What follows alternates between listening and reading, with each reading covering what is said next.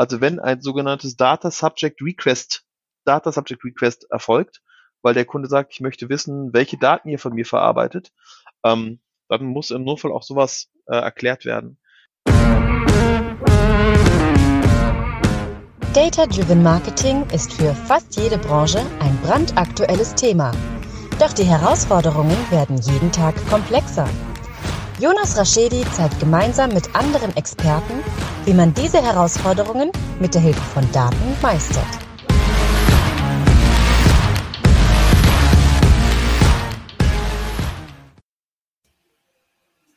Herzlich willkommen zu My Data is Better Than Yours, der Data Driven Marketing Podcast. Schön, dass ihr wieder eingeschaltet habt. Es ist wieder der andere zweite Freitag und äh, dadurch ist der liebe Till wieder da. Hi Till.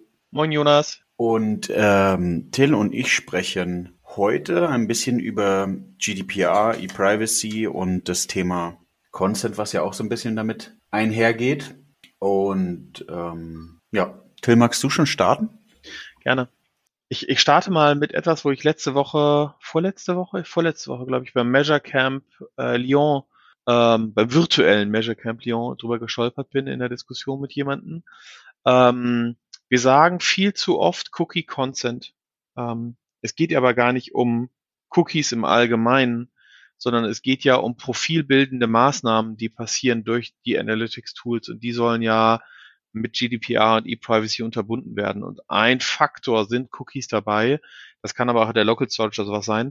Ähm, ohne da jetzt zu weit reinzugehen, ähm, äh, bin ich sehr dafür, dass wir nicht mehr über Cookie Consent sprechen, sondern über Consent Man oder Cookie Consent Management, sondern nur noch über Consent Management, weil es das eigentlich viel besser fasst. Ähm, Irgend, irgendjemand hat mal angefangen, über Cookie-Consent zu sprechen, wahrscheinlich um es fassbarer für Leute zu machen oder ne, für den, für den Autonomalverbraucher zu machen.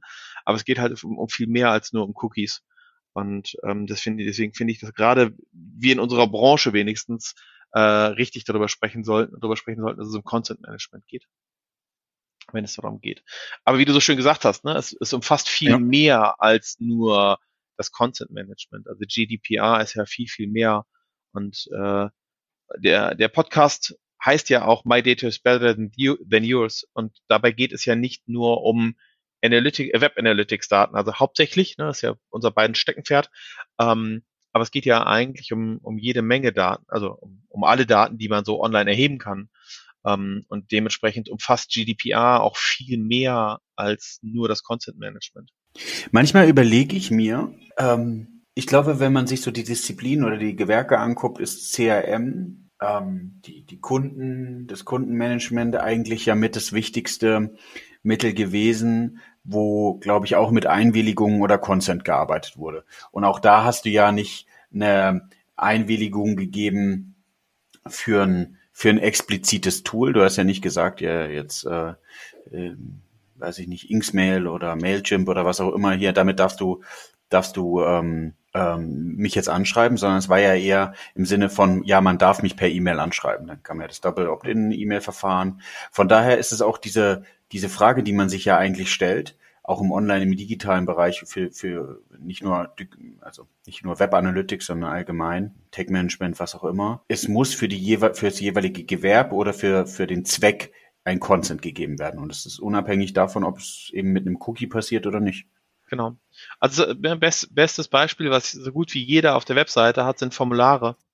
Und äh, GDPR umfasst halt auch die Formulare und die Daten, die ihr in Formularen erhebt. Dafür müsst ihr nach GDPR, also nach europäischem Recht, kein Consent haben.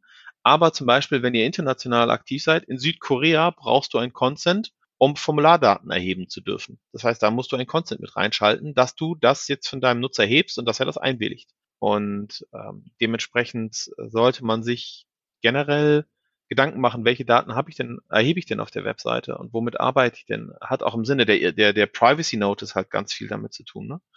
Ähm, also wir sind, oder wir, wir haben dafür ein Dataflow-Modell erstellt, um zu sagen, an welcher Stelle auf der Webseite wird durch wen Daten erhoben, ähm, wer, prozessiert, wer prozessiert die Daten und ähm, wo werden die dann ausgewertet? Weil das ist ja auch nochmal, also da muss man ja dann auch nochmal drauf, drauf eingehen. Ja, und es ist spannend, was du sagst. Ähm, wir wissen ja alle, dass du ähm, Adobe Analytics Fanboy bist. und ähm, hast du mich jetzt, bei, hast du mich jetzt, hast du mich jetzt gedisst oder was? nee, das ist mir dann auch aufgefallen beim Sprechen. Das sollte kein Diss sein. Aber, äh, mh, der Adobe Analytics wie du, wie du den Dataflow ja auch eigentlich aufbaust, ist ja dann, wo liegen eigentlich die Daten? Und viele hinterfragen das ja dann gar nicht mehr. Äh, Adobe muss ja nicht zwangsweise he heißen, dass die Daten in der USA liegen, sondern die können ja bei Adobe in, in London liegen, jetzt kommt Brexit, dann könnten sie in Amsterdam liegen. Und solche Themen müsste man ähm, eigentlich immer im Blick haben. Ja, nee, müsst, muss man, muss man sogar im Blick haben, ist ganz wichtig.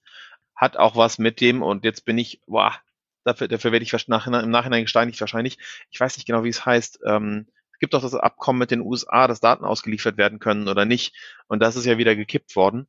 Ähm, ich weiß gerade einfach aus dem Kopf nicht, wie es heißt. Und äh, das hat damit ja auch zu tun, weil deswegen sind damals ja extra oder ganz viele Datencenter nach London verlegt worden, damit sie nicht in den USA liegen. Äh, und jetzt werden sie halt irgendwie von London nach ähm, Amsterdam verlegt. Ja, du meinst E-Privacy Shield. Genau, genau. Entschuldigung, ich, ich bin gerade ein ganz, ganz klein bisschen abgelenkt gewesen, ähm, weil äh, wir an einem Montag aufnehmen, wo äh, die ähm, Kita- und Schulpflicht äh, in NRW aufgehoben worden ist und dementsprechend beide Kinder zu Hause sind und ich hier und da abgelenkt werde. Also seht es mir nach. Ich versuche trotzdem ganz beide zu sein. Aber genau, äh, Privacy Shield. Und äh, er deswegen, hat Corona gesagt. Verdammt, wir hatten uns geeinigt, das nicht sagen zu wollen, ne? Es tut mir leid. Das, das ist ja. böse C-Wort. Ähm, und ähm, jetzt weiß man aber auf jeden Fall, wenn man diese Folge irgendwann mal hört, wann wir die aufgenommen haben. ähm, ja, für, für ähm, wenn wir dann unsere Memoiren schreiben, können wir das dann. Ja, ich ich glaube, die möchte nie, nie jemand von mir lesen. Ähm, aber ähm, nein, also ähm, um, um zurück zum Thema, zurück zum Thema zu kommen das, ähm, na, also die, die, das Datencenter, die Datencenter, also wo die Daten liegen, in welchen Datenzentren sie liegen, ist, ist eine ganz wichtige Geschichte. Ähm, und das ist ja aber auch egal, welches Tool ihr einsetzt. Also nehmen wir mal mein äh, Fanboy-Dasein von Adobe weg. Äh, das betrifft Google, das betrifft äh, Inksmail, das betrifft Mailchimp, das betrifft euer WordPress, das, ne? ähm, das betrifft immer dann, wenn ihr Daten von Kunden erhebt und sie irgendwo abspeichert.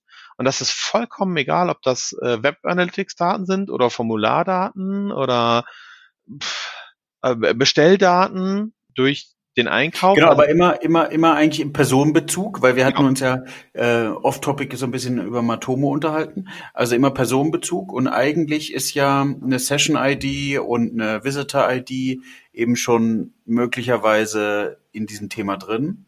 Und ähm, daher kann man es eigentlich nicht ausschließen, oder? Ja, genau. Und wir sind, wir sind ähm, jetzt keine Legal-Experten. Dementsprechend äh, holt euch bitte den Rat irgendwie ne, von, von euren Data Protection Officers oder An Anwälten, Datenschützern, wie auch immer ein. Ähm, von dem, wie ich es verstanden habe und wie man es mir beigebracht hat, ähm, fallen darunter halt auch pseudo-anonymisierte Daten und das sind halt auch Hash-Werte. Ne? Und ähm, also eine, eine Visitor-ID ähm, und so Geschichten fallen halt genau damit darunter.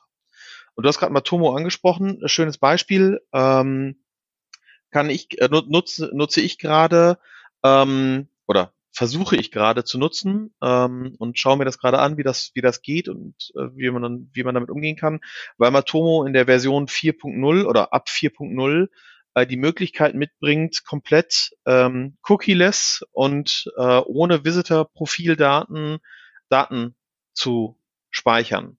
Ähm, das macht es für die reine Auswertung später vielleicht ein bisschen ähm, weniger nützlich, aber wenn ihr zum Beispiel ähm, das als Gegenmessung gegen euer Analytics-Tool braucht, um zu verstehen, wie viele Leute geben euch denn Opt-in und eurem, äh, eurem ähm, Consent-Tool nicht traut oder sowas, dann kann man das zum Beispiel unheimlich gut dafür nutzen, um damit zu arbeiten. Ähm, also, ne, das ist, das ist eine Möglichkeit. Aber wichtig ist halt bei all dem, ähm, wenn man sowas macht, dass man sich erstens bewusst ist, was sind denn die Daten, die ich erhebe, das sollte man sowieso, ne? Da haben wir, glaube ich, schon mal drüber gesprochen. Man sollte sich bitte generell bewusst sein, welche Daten man erhebt. Aber welche von diesen Daten, die man erhebt, sind denn vermeintlich also Daten mit Personenbezug? und äh, wie, wie muss ich mit denen umgehen? Und das halt nicht nur auf die reine Webanalyse bezogen. Ähm, ich weiß nicht, liegt das Thema, äh, Jonas, bei euch in eurer Abteilung, also in, in deiner Abteilung, in deinem Bereich, oder liegt das woanders, das ganze Thema GDPR, E-Privacy und wie man auch jetzt sozusagen bei der Erhebung damit umgeht?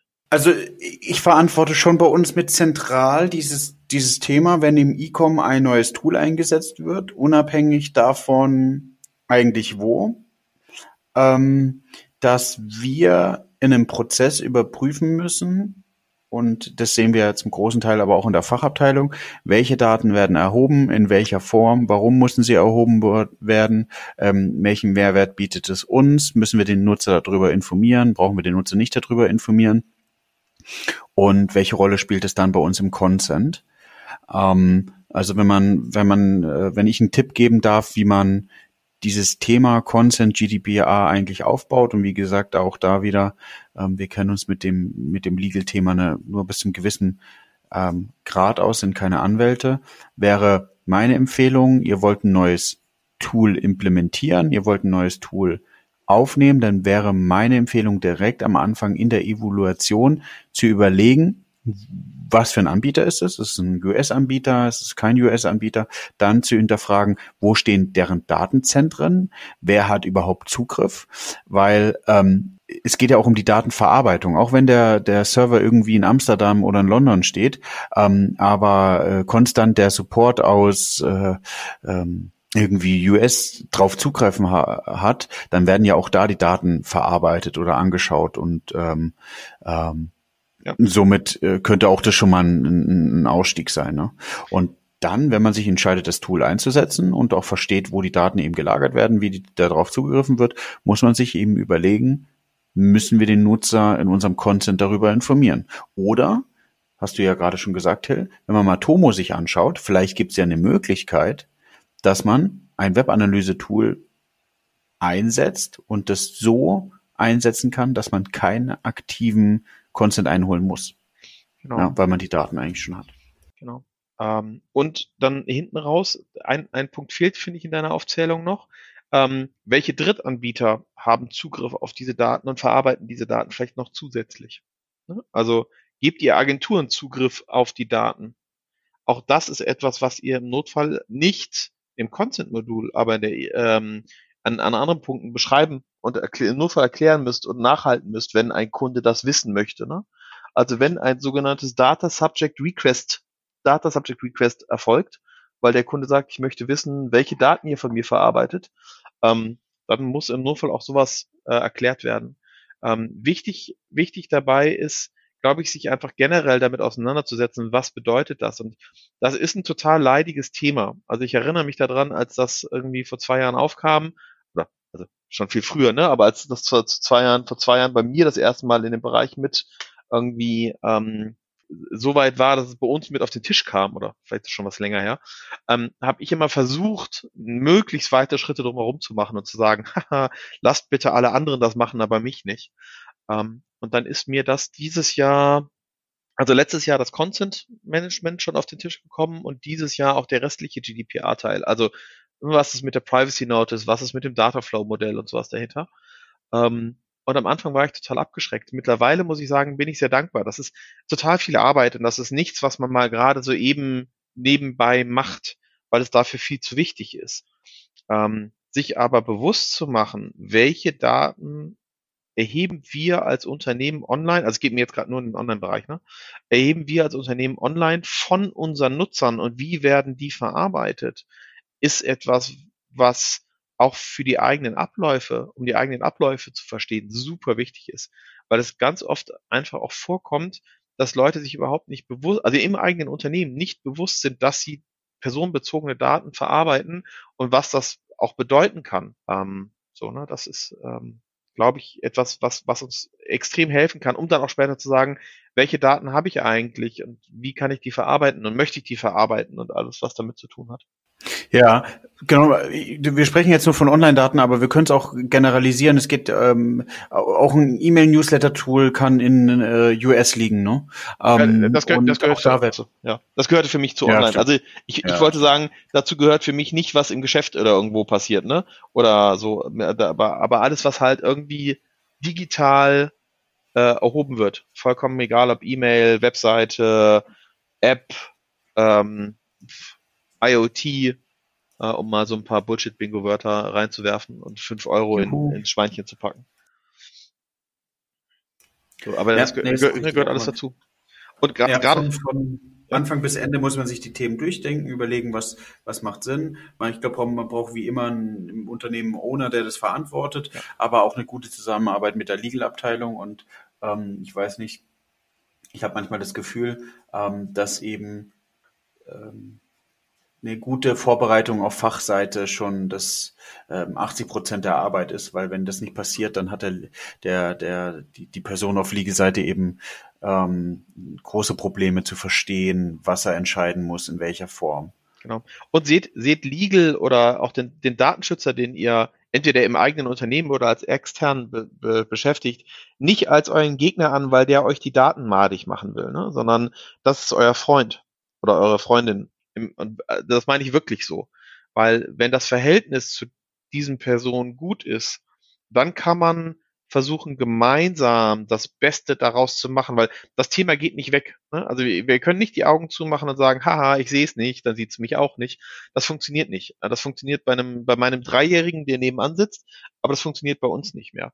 Und ähm, dementsprechend ähm, halte ich es für sehr, sehr sinnvoll, ähm, hinzugehen und sich aktiv damit auseinanderzusetzen und auch mit den Leuten, die auf der vermeintlichen Gegenseite stehen, weil sie sagen, naja, das dürft ihr aber einfach so nicht, ähm, äh, konstruktiv auseinanderzusetzen und zu sagen, okay, was dürfen wir denn? Und auf der anderen Seite unser, was wir brauchen und warum wir das brauchen, auch vernünftig und gut darzustellen.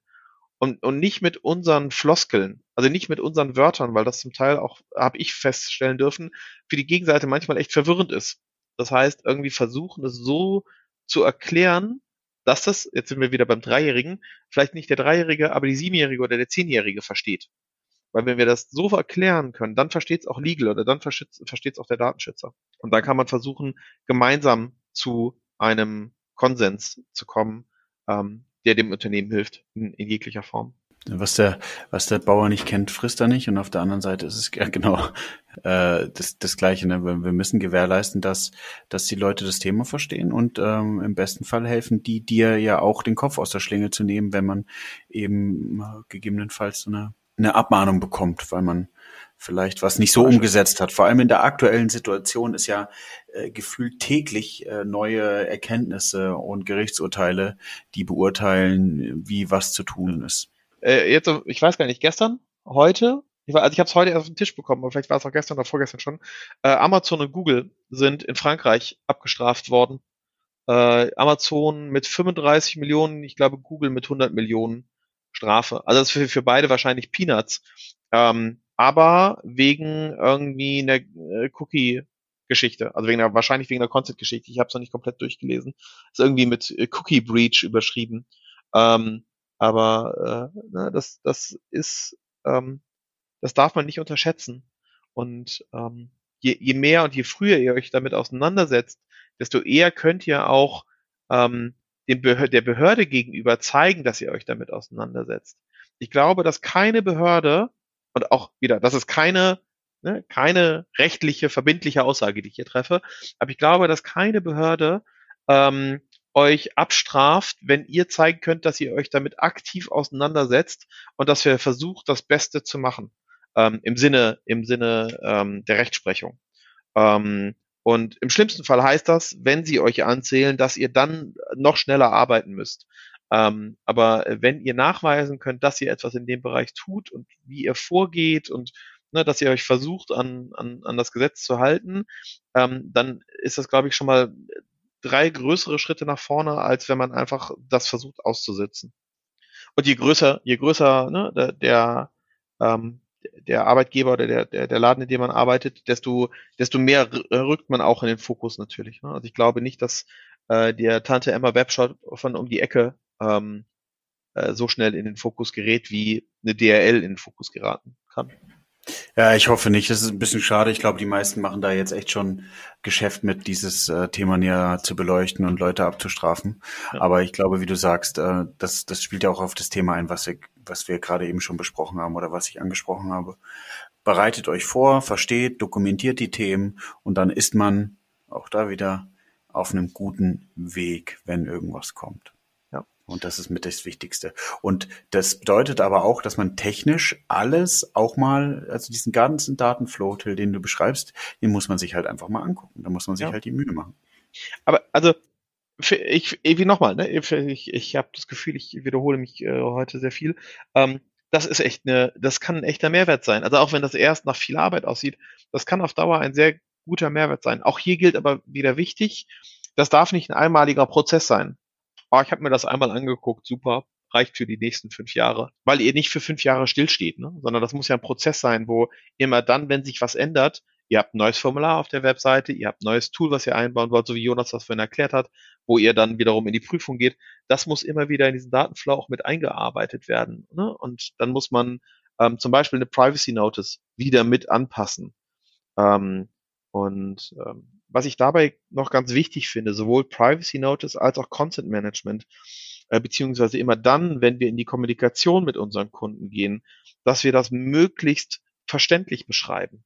Also, dass wir uns nicht auf Legal-Texte zurückziehen und es möglichst kompliziert ausdrücken, sondern ähm, also nur, nur möglichst kompliziert und möglichst lang. Da sind wir zwar vielleicht rechtlich okay, ähm, aber wir verlieren die Kunden dadurch und dadurch kriegen wir so eine äh, Mentalität von, ähm, die wollen eh nur unser, unsere Zustimmung. Ähm, ohne ja, zu verstehen, ich glaube sogar rechtlich, sorry, dass ich unterbreche, aber ich glaube rechtlich ist es sogar auch so, dass du das sehr einfach erklären sollst.